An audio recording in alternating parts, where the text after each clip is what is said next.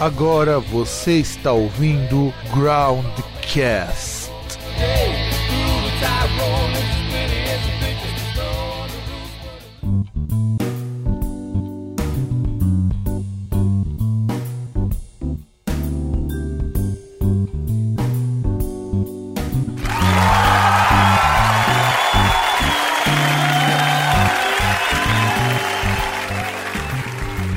Estamos então começando o Groundcast Review número 1. E aqui de São Paulo quem fala é Fábio Melo.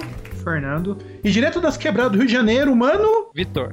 Ok, então antes de nós começarmos o Groundcast Review número 1, vamos comentar uma notícia sobre um cara que foi aposentado na Suécia. Eu tava lendo esses tempos, li em inglês, depois saiu no Yahoo Notícias.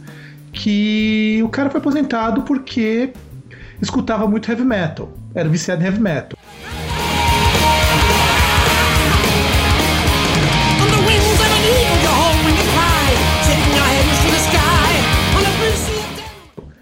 Que vocês acham disso? É, você já repara que qualquer merda hoje em dia é considerado vício. Então quer dizer que se o cara, ao invés de ir em show, sei lá, ele cagasse o dia inteiro, ele é viciado em ir no banheiro cagar. Então ele tinha que ser aposentado também. Eu acho que é uma situação meio bizarra, né? É que nem você, sei lá, culpar um, um programa de televisão por sua ideia ser idiota, saca? É meio que você vira um fantoche, assim, mas é uma situação bizarra. Tipo, a justiça às vezes dá umas brechas tão bizarras que eu pensava que era só no Brasil, mas. É, é que a diferença é que, que é na Suécia, né? Então parece que é mais da hora. Porque se fosse no Brasil, já tem um filho da puta que ia falar: Não, mas ele só vai em show. Quando? Isso não pode acontecer. Porque brasileiro gosta de reclamar de tudo. Não, principalmente de show, né? É, não, principalmente, nossa, o cara ganha pra ir em show. E um monte de gente ganha pra ir em show também. O cara que tira foto, de metal não, né? Porque esses caras que organizam show de metal é, é tudo uns fudido, né? Então os caras não pagam produção de nada, mas show grande, o cara recebe pra tá lá. Não, mas ô, geralmente esses malucos que vai em show, eles só vão em show de banda que vem praticamente todo ano, e isso ingressa mais ou menos de 200, 300 conto, e, e o cara fica meio fudido por ser fã de uma parada sempre vem sempre aqui, sabe? Meio bizarro. Mas, mas fazer, quem sabe um dia eu consigo me aposentar porque, sei lá, eu uso muito Facebook. O cara pode ser aposentado porque ele vai em show. Eu posso ser aposentado porque eu uso a internet. Melhor, meu conselho pra qualquer um que escute isso é: vá pra Suécia. Eu mesmo já tô, eu já mesmo já tô pensando em tirar minha cidadania sueca. É uma boa maneira de você ganhar a vida fazendo nada, sabe? Ou virar político, mas aí já é mais É, é que difícil. como virar político tem concorrência, você ir pra Suécia e ser aposentado porque ouve metal, eu acho que é muito mais fácil. Verdade.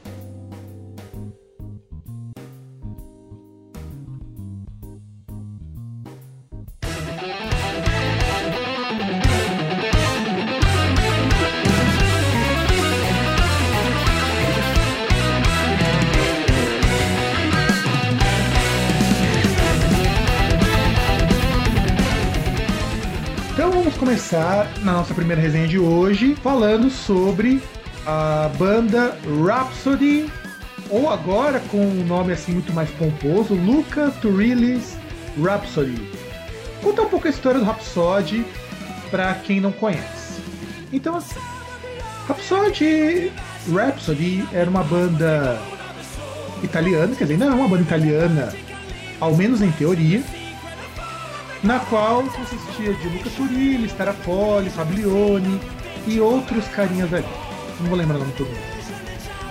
Eis que eles lançaram uma série de discos com aquela coisa da lenda de, de Elga Lord, se eu não me engano, né, que quando os caras jogavam RPG, então eles resolveram transformar isso em música. Só que aconteceu uma treta, uma briga de comadres entre o Luca Turilli e o Starapoli, e de repente as bandas se separam. Temos dois Rhapsodies agora: o Rhapsody of Fire e o Lucas Turilli Rhapsody. Segundo o próprio, seria uma nova concepção de banda. E eis que neste ano lançam o Ascending to Infinity. É, neste ano não, né? No ano passado. Ele ainda tá em 2013. É, desculpa. No ano de 2012, corrigindo, lança Ascending to Infinity. Sei lá, acho que a putaria começa por terem duas bandas praticamente com o mesmo nome. Pra mim, o erro já foi pôr o Off Fire no nome. Ali já devia ter acabado. Mas tudo bem, né? Os caras quiseram continuar, brigaram, ficaram machinho um com o outro. Vamos fazer duas bandas com praticamente o mesmo nome, tocando a mesma música. Óbvio que vai dar merda. O que me chama bastante atenção nesse tipo de, de banda é porque ainda existe banda sinfônica. Cara, isso pra mim é meio surreal. Estamos no século XXI E os caras ainda insistem nessa coisa de metal sinfônico ou até mesmo famoso power metal, assim, sabe? Pra mim é uma coisa tão absurda que já não cabe mais existir bandas do tipo. É, e hoje tudo é sinfônico, né? Onde o cara pode pôr uma orquestra, nem orquestra, né? Porque o cara é pobre, ele não contrata uma orquestra, mas se ele pu- puder pôr um instrumentinho clássico ali, um coralzinho, o cara tá pondo, cara. A banda é de grindcore sinfônico, sabe? A gente já chegou ao absurdo de ter banda de deathcore ser sinfônico. Os malucos botaram um teclado e já virou um deathcore sinfônico. Sim, eu, eu vi, tem uma, eu não lembro o nome agora, mas eu sei, eu, eu vi uma vez a banda, era Symphonic Deathcore, eu falei, nossa, deve ser muito ruim, cara. Eu lembro que eu fui até ouvir pra ver se realmente era ruim. E era. Com o lançamento do Ascento Infinity, tem alguns comentários sobre o CD. Vez que o Fernando chegou aqui pra mim e falou: Fabio, escuta que tá bom pra caralho o CD. É que assim, bom pra caralho no, no padrão Rhapsody, né? Não, chegou, eu escutei e falei: Ué, é isso? Eu pus pra escutar e falei: É isso, tudo bem. Vamos aos pontos positivos. Em primeiro lugar, é um disco muito bem produzido. Eu acho que dessas bandas de power metal, é um dos mais bem produzidos nessa leva. É um disco bastante forte, bastante imponente e nesse sentido. E eles arrumaram músicos muito bons. Então, por exemplo, você pega o vocalista, o vocalista é muito melhor do que hoje está cantando Fablione. E do que antes também. É melhor. E eu sei que um monte de gente vai me xingar porque eu falei que o cara é melhor. Mas é mesmo. Desculpa. Então, o vocalista, o senhor Alessandro Conte, ele é um cara muito bom, tem uma voz muito forte, não é aquela voz de castrato. Ele realmente canta com voz de homem, ou como dizia o ex-professor de canto do meu irmão, ele canta com, com os testículos. Sim, ele canta com testosterona. Vamos, vamos separar o cara, né? Inclusive, o cara ele teve uma outra banda, que é o Trick or Treat, que ele participa ainda, o que me leva a crer que ele é contratado do Rhapsody. E nessa foto ele tá com a camiseta que tem o, o esqueleto do He-Man, então ele já merece muito meu respeito. Como se não bastasse o Alessandro Conte, você tem o Luca Turilli fazendo o teclado e a guitarra. Que mostra que Star Poly não servia pra nada, né? Na banda. A partir daí, o disco fica uma grande porcaria. Eu vou ser sincero, a gente tem aqui em casa o Dolph Victor do Rhapsody.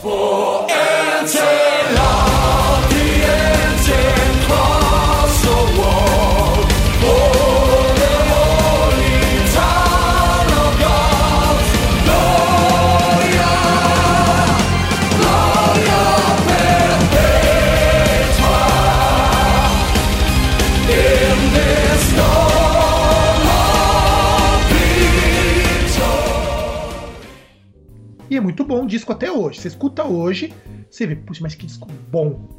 É um disco de power metal que você escuta, você tem gozo de escutar. Hoje você escutar um disco de power metal é quase como você escutar um CD do KLB. O KLB é melhor. É- Deve ser mais honesto. Deve ser mais honesto. Bom.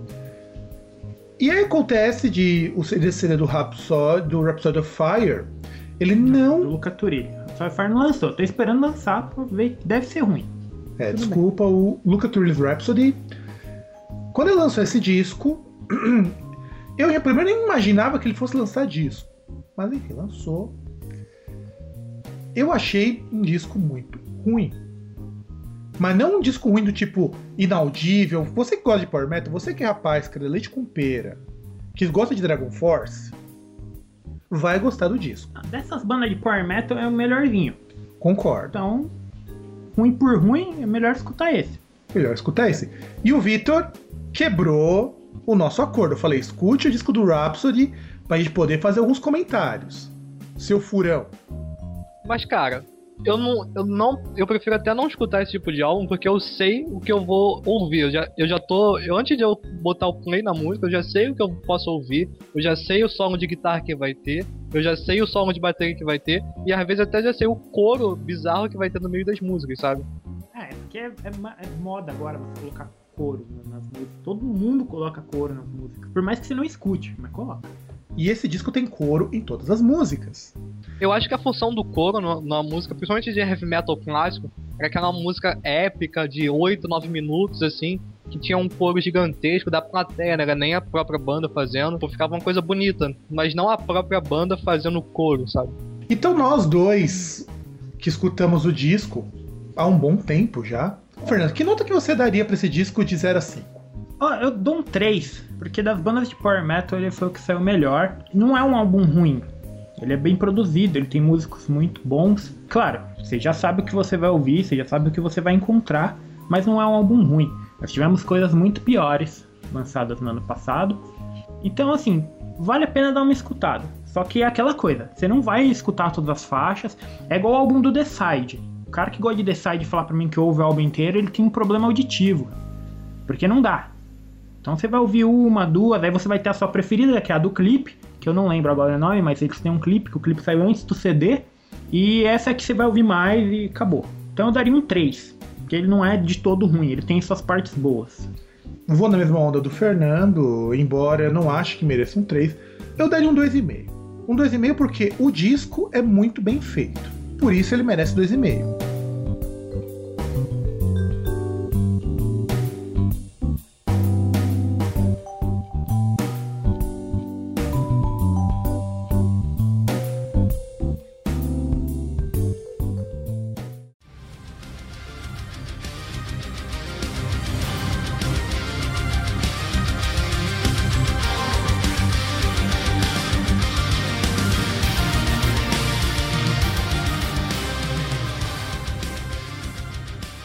Então agora nós vamos falar sobre o novo do Winter Sun. Aquele disco que foi esperado por quantos anos mesmo? Milhares de anos, sei lá. Olha, é um disco que levou, pasme, levou seis anos para ser produzido. É até ruim falar, porque o, o primeiro álbum do Winter Sun, o próprio Winter Sun, é um álbum muito bom. Para 2004, quando ele saiu, ele é muito bom.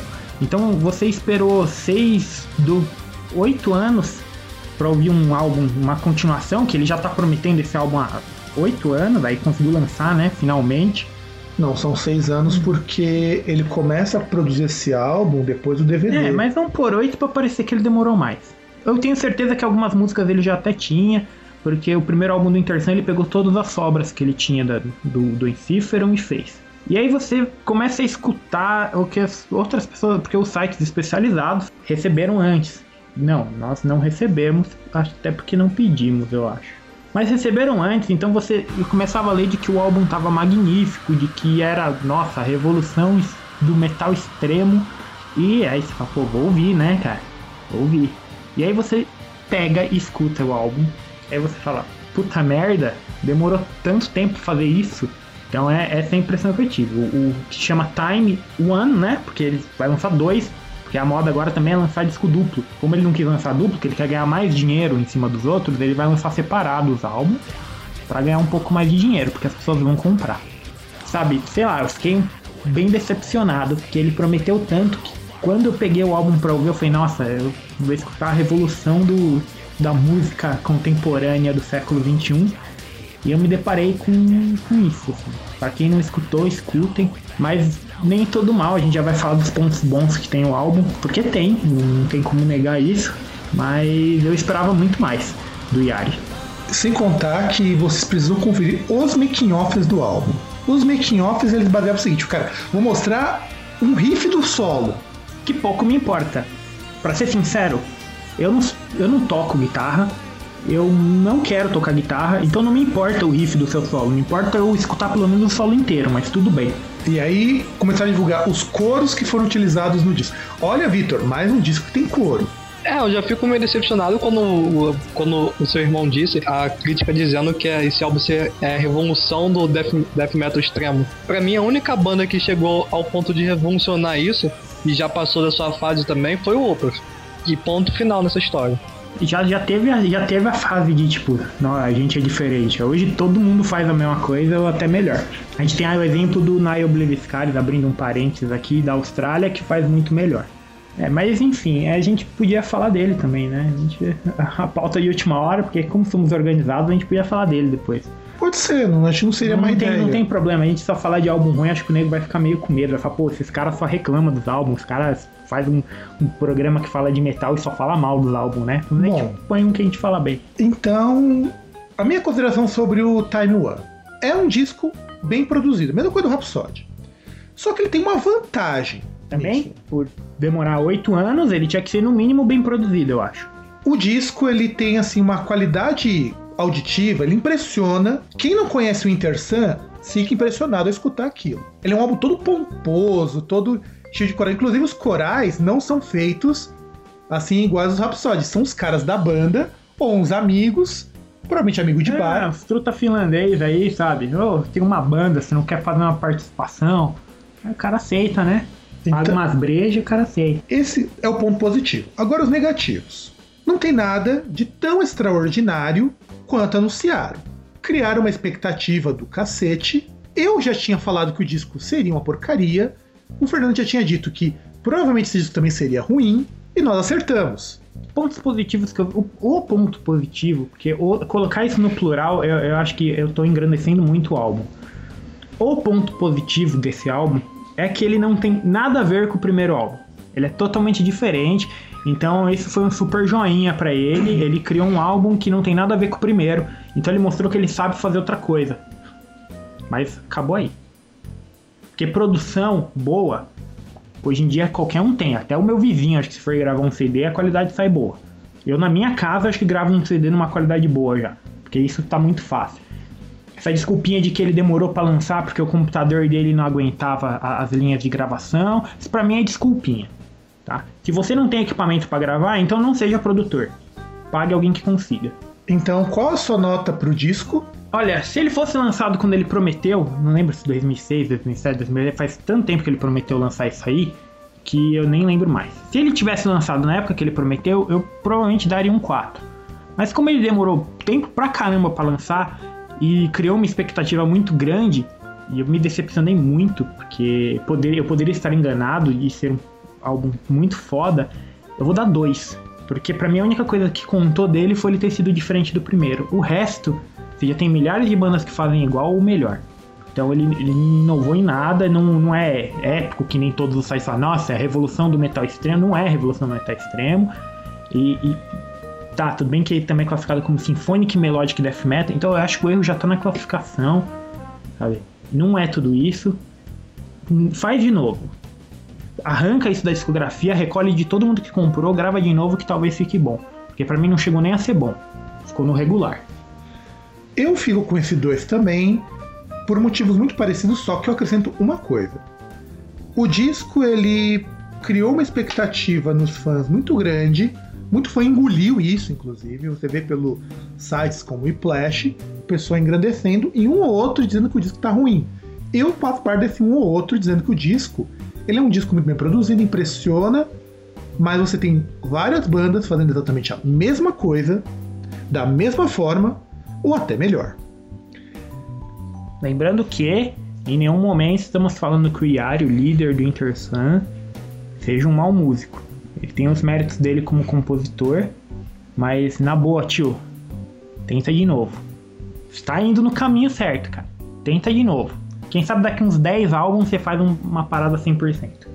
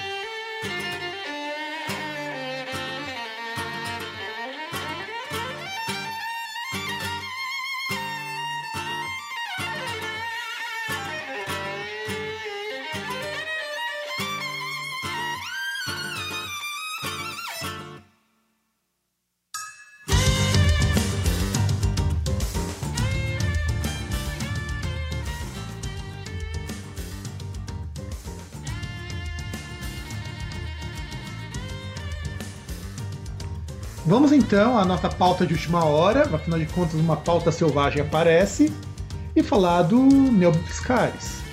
Já que falar de álbum 2012, vamos falar pelo menos de um que foi bom. Eu, particularmente, sou suspeito de falar, porque eu gosto um pouco, e o álbum foi lançado no dia do meu aniversário. Então eu vou puxar um pouco o saco dos caras. Então conta um pouco da história do Fiscaris, vai. Eu conheci sem querer, sem querer querendo mesmo, no, no seu tubo, que eu tava ou- ouvindo alguma coisa ele apareceu de vídeo relacionado.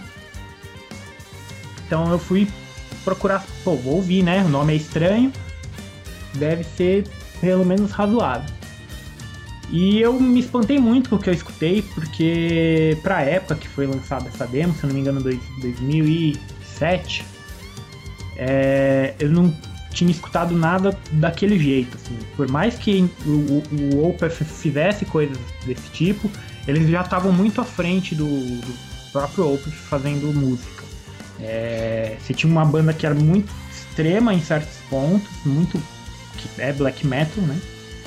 E em outros ela encaixava muito bem uma sonoridade de- mais calma, então pondo muitas partes acústicas, vocais limpos que intercalavam com, com o vocal gutural, que é meio Titra of Tragedy. Toda banda pra mim que faz isso, pra mim é meio Titra of Tragedy.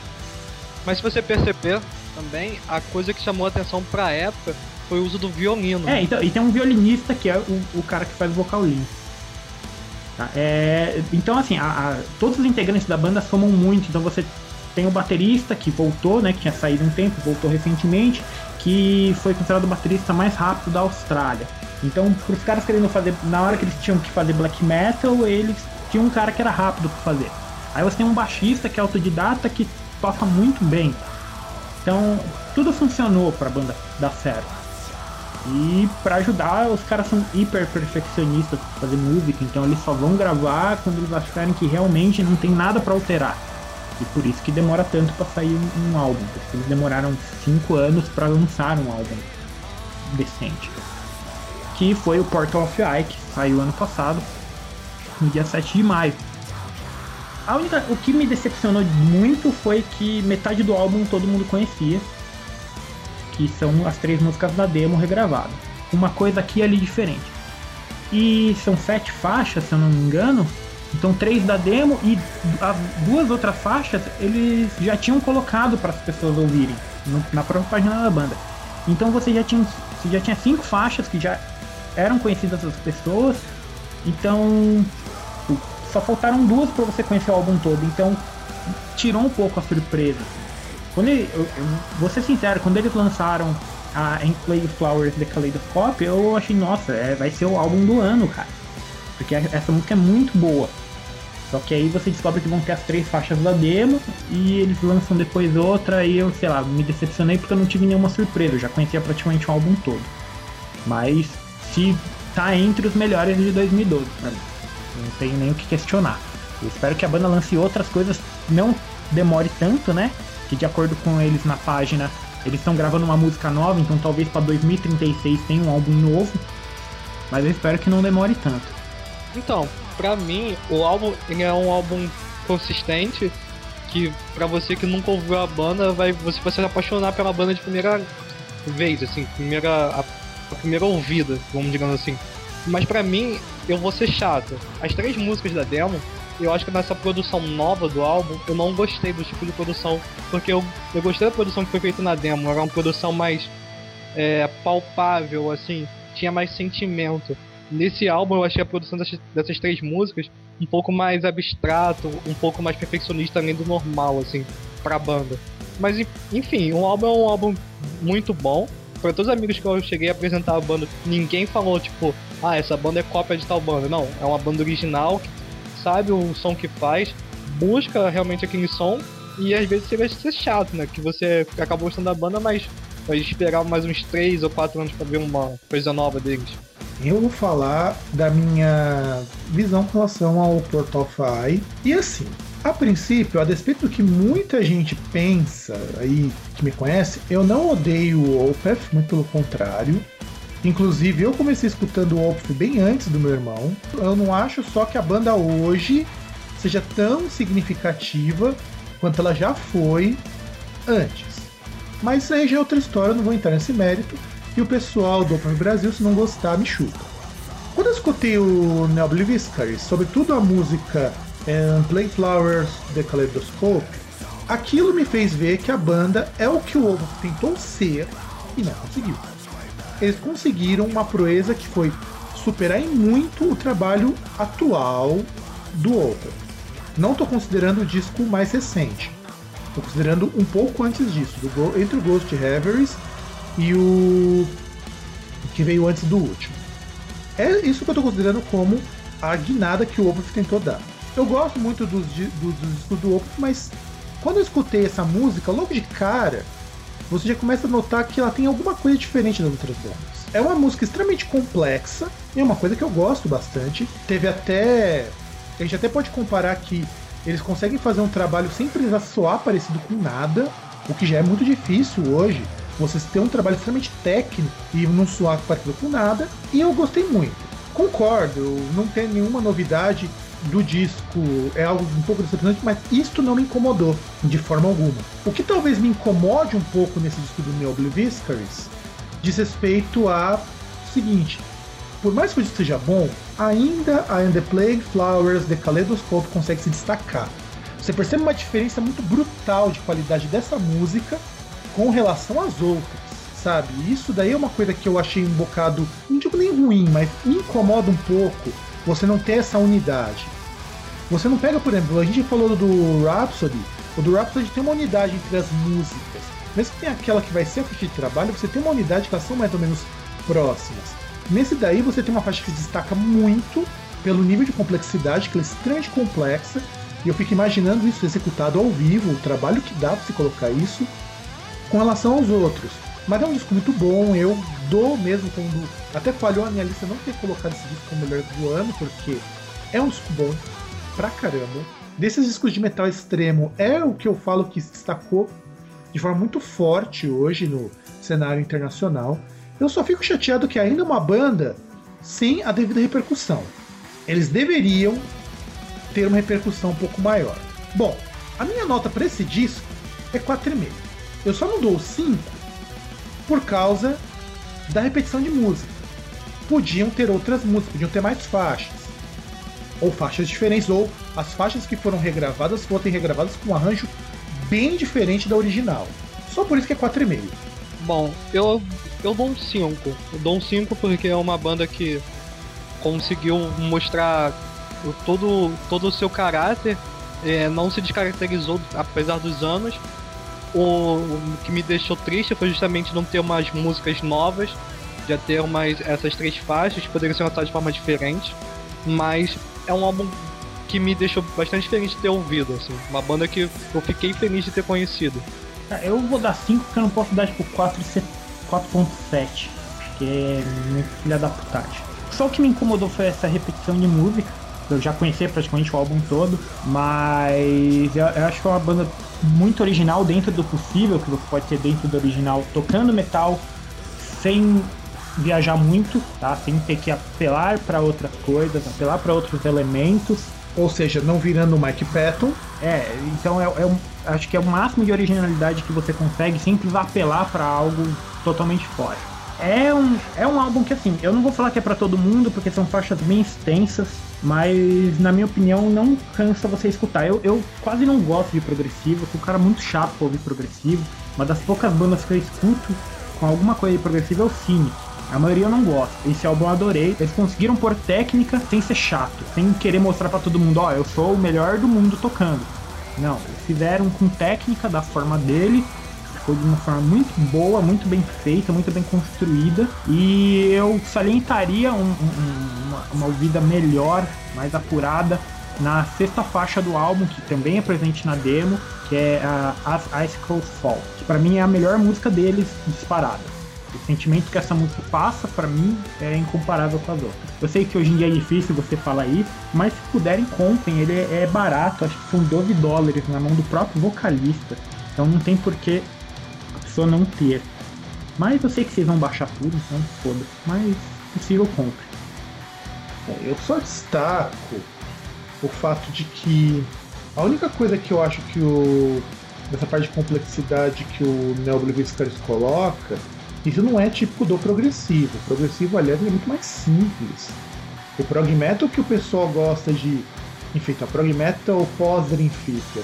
Você sente no Neo um, uma, uma tendência muito mais próxima do Dream Theater que até o Opeth também pega muito disso durante um bom tempo, do que do que do progressivo em si. O que ele, talvez agrade os não fãs de progressivo seja nisso. Eles não tentem chegar perto do rock progressivo e fica mais próximo do metal. O que talvez, por exemplo, soa muito próximo, talvez, talvez, de um grupo como o Gentle Giant, por exemplo.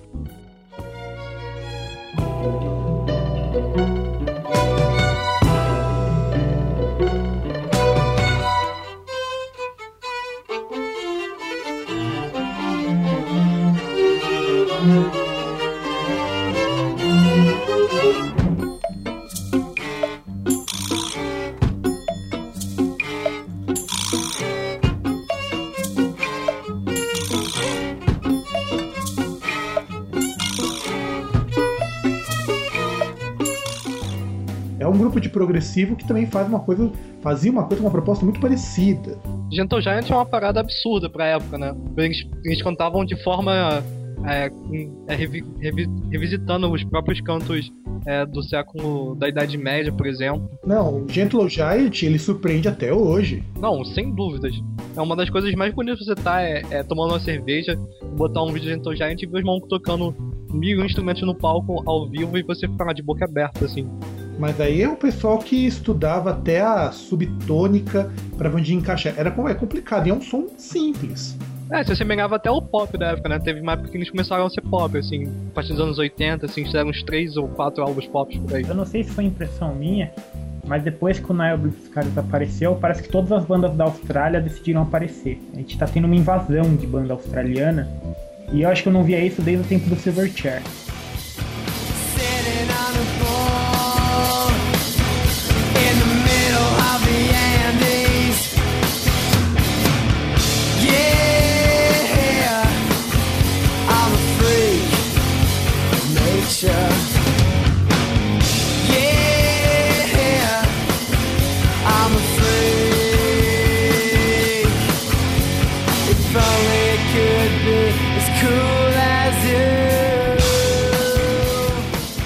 Vão me xingar porque eu gosto de Silverchair, foda.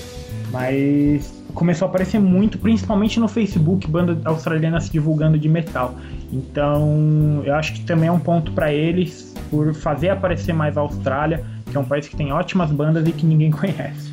Bom, na verdade depende. Na cena eletrônica eles aparecem bastante. Quando eu fui lá discotecar no Perk Gothic Party, o cara que me deu o CD camisa do cara é australiano. É, então, a Austrália tem uma cena muito boa de música em si, que muita gente não conhece. É uma cena deles também, né? Você você vê os vídeos das bandas de metal lá, os malucos já estão fazendo álbuns há bastante tempo e são bem conhecidos no país, assim. Sim, é, a cena, a cena deles é, é- é forte assim, em termos, tá? Não tem o, o apoio que deveria ter, mas em muitos lugares não tem, e nem por isso as pessoas vão deixar de ter banda. Mas eles têm muitas bandas e mui- muitos projetos, não só de metal, como de outros estilos, que são muito bons. É, é um país que tem saído muita banda boa, é, da- é, é que nem a Alemanha foi por um tempo, ou a Suécia.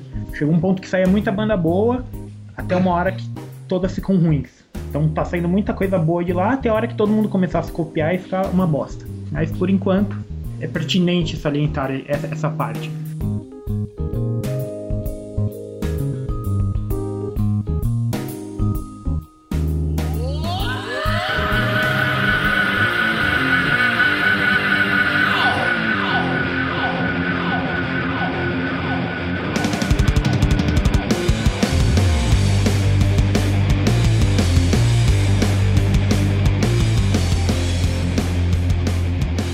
E por último, vamos falar do grande clássico, o grande marco deste ano, o grande meme, que é o novo disco do Manowar. Não, antes de qualquer coisa, eu só queria dizer que esse último álbum é o maior tiro no cu da história do heavy metal. Eu já escutei muito álbum ruim, mas esse acho que tá pior que qualquer coisa que eu tenha escutado. Não, não toco na sua mão porque você. Pra mim você não é nada. Você não é homem, você não é nada. Tá bom, tá bom. Você é um palhaço. Tá bom. Você é um palhaço Ok. que não conhece Menor. Vitor, conta sua experiência escutando o álbum Presta Pau. Ah, minha experiência foi ótima. O Fábio chegou pra mim, pô, cara, tem que ouvir esse álbum do, do Manowar pra você ter uma, uma noção do que você vai dizer. Beleza, vamos lá ouvir. Baixei lá, no, botei lá no YouTube, pá. botei o álbum completo pra ouvir, ouvi meia música e desisti. Sério, eu sou paciente com música ruim, mas esse, esse álbum ele, é- ele consegue superar todas as minhas expectativas de música ruim. Acho que se eu tentasse fazer um álbum, eu já teria feito melhor. Não, pera lá, tem coisa pior. Só pelo nome do álbum, The Lord of Steel, o nome já é ruim. Sei lá, é, vem na minha cabeça, sei lá, o Lula, tipo, o senhor dos metalúrgicos, assim, né? O senhor do ferro, do aço. É, é isso, os caras estavam numa metalúrgica que fizeram, tá? The Lord of Steel, tipo, puta que pariu, quem deixa por um nome desse no álbum? Não, mas espera que o Charlie está no nome das músicas. tá? A capa é escrota, mas não espere uma capa boa do menor, e eu acho que isso é legal, as capas serem escrotas. Na verdade, não é escrota. Sim, no caso do menor são muito, mas você percebe quando é, hoje a gente tá num tempo que todas as bandas querem ter uma capa muito realista, assim, e aí, sei lá, eu acho que perde um pouco a graça do encarte. Então você tem essa coisa mais desenhada, mas eu sempre acho muito mais bacana do que aquelas fotomanipulações retardadas que, que as pessoas fazem. Que é um dos motivos que eu também gosto das capas do Alpha, tipo, que são sempre pintadas, então eu acho isso muito foda. Num tempo que todo mundo quer ter uma capa que, ah, eu quero que seja um bebê zumbi, vampiro, mas tem que parecer de verdade. Não, não tem porra nenhuma de verdade. Mas enfim. A única coisa que sal, sal- salva um pouquinho mais é a capa que é ruim, mas pelo menos é, é desenhado, o cara que desenha é bom. Agora as músicas, eu, eu acredito que seja uma grande música de, de, sei lá, 60 minutos. E eles foram cortando ela e fazendo as faixas. E de qualquer jeito ficou muito ruim. Menor, Menor já não é uma banda foda. Vamos, vamos ser sinceros. O que as pessoas vão xingar? Vão falar que eu não conheço Manowar. Conheço Manowar, viu? Porventura eu tenho o Battle Hymns original, que na época eu comprei importado. Nem lembro que ano que foi. Paguei o- o- quase o meu cu pro cara da loja por ter sido importado. E é o único álbum realmente que presta deles. E mesmo assim já não é o melhor. Tem que entender assim, o Menor, por muito tempo, ele foi uma banda que tinha uma música boa, duas músicas boas em cada álbum, e aí você tinha as músicas pra tocar no show. Esses últimos álbuns deles não tem nenhuma música boa. Então já não é uma banda grande. Menor é, é- é tipo a Simone Simmons dos caras que ouve power metal. Sabe? A Simone Simmons todo mundo acha que ela canta muito, que ela é a melhor vocalista do mundo. Não, não é. É tipo o Menor. Os caras acham que é a melhor banda do mundo. Não é, tá longe de ser a melhor banda do mundo, tá longe de ser uma banda ótima. Pra mim ela chega no máximo no nível bom como banda. Tem bandas muito melhores na mesma época, que, que são muito mais representativas, mas o menor tem o seu valor pra quando surgiu, pra história que fez. Só que eu nunca achei uma banda ótima, assim, nunca achei uma banda que merecesse o destaque que tem. O que é perfeitamente normal, porque a gente chega na conclusão que a maioria das coisas que são ruins fazem sucesso. Então, o Menor nunca foi uma banda grandiosa pra mim, gosto, tá? Não me entendam mal, gosto bastante até de Menor, escuto Menor, mas escuto as mesmas faixas que todo mundo escuta. Escuto Kill With Power, escuto Wheels of Fire, escuto Blower Speak, as mesmas faixas que todo mundo escuta, que todo mundo Aliás, conhece. Blower Speakers é uma faixa horrorosa. Sim, é tão ruim que é boa. Ele, Vitor, você já viu o clipe? Não, obrigado. Não, Assista. Não, não, não perdeu muita coisa.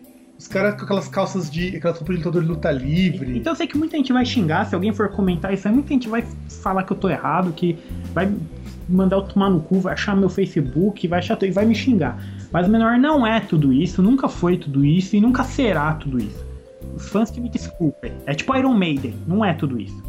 Eu acho que quando a banda se intitula a melhor banda do- de metal do mundo, já começa a ter alguma coisa errado aí. E, cara, eu acho que também tem muita coisa da época deles que soa muito melhor. E Manual, tipo, é uma parada, é, tipo, autoafirmação do cara que escuta metal, sabe? Os títulos do- dos álbuns, os títulos das músicas, dá essa sensação. Tipo, a pessoa que escuta isso é aquela pessoa que quer sempre se autoafirmar, pô, eu sou metaleiro, eu sou headbanger, então eu sou pica. E quer fingir que come mulher, tá? Exato. Não, e atende, por exemplo, músicas como Man of Warriors É muito. Essa faixa eu achei engraçada. Enfim, é engraçado. e Hail, Kill and Die.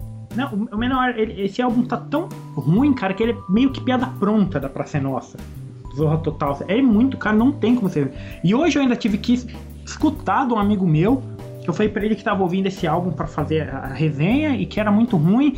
E aí ele vem falar pra mim, pô, então esse álbum é o divisor de águas. Porque eu tô falando com um cara aqui, ele falou que tá muito bom. Eu Falei, desculpa, seu amigo deve ter um problema auditivo, porque não tem como tá muito bom. Ele pode ser qualquer coisa, menos muito bom. Bom, fazer algumas considerações antes da gente fazer a devida análise. Bem, é um disco com boas ideias. Tem uns riffs de guitarra muito legais. Acho que se não tivesse o vocal, talvez fosse até um álbum interessante. Não, se não tivesse o vocal, a guitarra, a bateria e o baixo, ficava bom. Não, tem uma parte, de- uns riffs interessantes, uma coisa bem heavy metal nos 80. O Eric Adams, eu não sei porquê, tá cantando igual o Leme do Motorhead. Ah, Vai ter um- algum filho da puta que vai ouvir isso aí e vai achar que é o Leme mesmo, tá ligado? Vai falar, não, se o cara falou que tava igual o Leme, não parece. Tipo, é é força de expressão, tá, gente? É que ele tá cantando mal. Sim, não, e tá Tem, cantando. tem que explicar, porque senão o nego vai achar que o cara tá cantando igual o Leme mesmo. Não, e tá cantando Vai achar muito- que é cover, vai achar que ele vai ouvir Ace of Spades no álbum. Assim. Não, é porque realmente ele tá muito. Ele tá mal. cantando mal. E eu acho. eu- e o Eric Adams, pelo menos pra mim, durante muito tempo, foi um vocalista muito foda. Ele cara. é bom, cara. Ele não é um vocalista, ele estudou, ele é bom.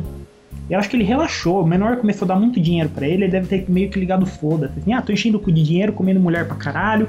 Todos esses fãs acham que eu sou foda. Não vou estudar mais. E hoje, se eu fosse ele, acho que eu faria a mesma coisa.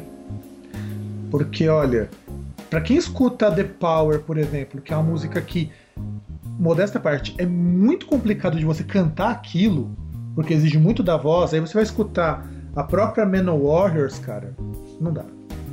Eu escutei esse disco quando eu, eu quase fiz a mesma coisa que o Victor. Eu escutei metade da primeira música e quase O desisti. di- disco tava tão bom que quando eu terminei de ouvir, eu consegui ouvir até o final. Não, mentira, eu não consegui, eu parei na faixa 7. Eu fui cagar depois. Foi minha homenagem ao álbum. Fui cagar. Porque o barulho da minha merda na água já fez uma música melhor. Bom, a minha nota pra este disco é um honroso 2. Por que 2? O disco é ruim? É. Mas nós já tivemos muita coisa pior esse ano que passou. Mas quando eu falo muita coisa, é muita coisa mesmo. Além disso, ainda é um disco bem produzido. Isso está salvando muito o disco. É um disco com boas ideias. Boas ideias. E são ideias que se salvam, de certo modo, mas que eu não sei. Eu acho que o Manowar tem que partir para um desses dois caminhos. Ou para de lançar disco, só faz show, faz que nem Rolling Stones, ou muda alguma coisa nos Ou discos. acaba. Melhor. Não porque é o ganha-pão deles, né? Já é tão rico, pô. Não Precisa mais trabalhar. Ou então acaba e faz igual os Scorpions, falando que acabou e depois volta fazendo um torneio de despedida novamente. É tipo a pegadinha do Manowar, sei lá. Eles podiam contratar o Sérgio Malandro. Ah, a gente falou que ia acabar e não acabou. Então minha nota é 2. Vitor, qual a tua nota? Eu vou dar um e-mail, porque os caras pelo menos estão tentando fazer um álbum bom há bastante tempo. Vai na tentativa. É, tentativa e erro, né? É, eu, eu, vou, eu vou dar um e-mail pela. Não, falar pela história é meio abstrato, assim. Insistência? É, porque eles têm as suas músicas. Pela, pela carreira que eles tiveram de algumas músicas boas, eu vou dar um e-mail. Porque o Menor já foi uma banda melhor. Já foi uma banda que teve músicas melhores. E. Mas. Tem futuro. Se continuar treinando, eu acho que eles conseguem chegar em algum lugar.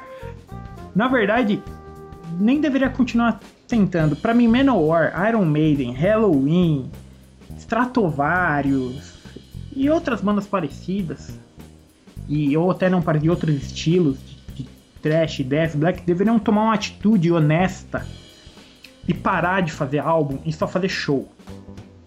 Tá? Não quer acabar a banda, só façam shows. As pessoas vão do mesmo jeito. Porque não adianta você lançar 200 álbuns novos se o nego que vai ele só quer ouvir o que, que ele já conhece. Ele quer ouvir o álbum de 1981, de 1987, de 88. Então parem de fazer CDs, álbuns e comecem apenas a fazer shows. Por favor, deem espaço para bandas que estão fazendo música boa aparecerem. Vocês já deram o que tinha que dar, vocês estão na hora extra das bandas na Terra. Então, por favor, parem. Então, com isso, encerramos o nosso programa Groundcast. Se quiser entrar em contato conosco, basta ir para contato.groundcast.com.br e até o próximo programa. Tem a página no Facebook também, que é só digitar Groundcast na busca que aparece. Ou www.fb.com.br groundcast. Temos também nosso Twitter, que é groundcast. Tem o meu perfil no Facebook, que é o é www.fb.com barra Fábio Cristiano Faria Melo. E pode xingar a gente, pode falar que gostou, pode dar um dislike na página, não tô nem aí, cara. Mas com poder de uma coisa, nós conhecemos Menor. Sim.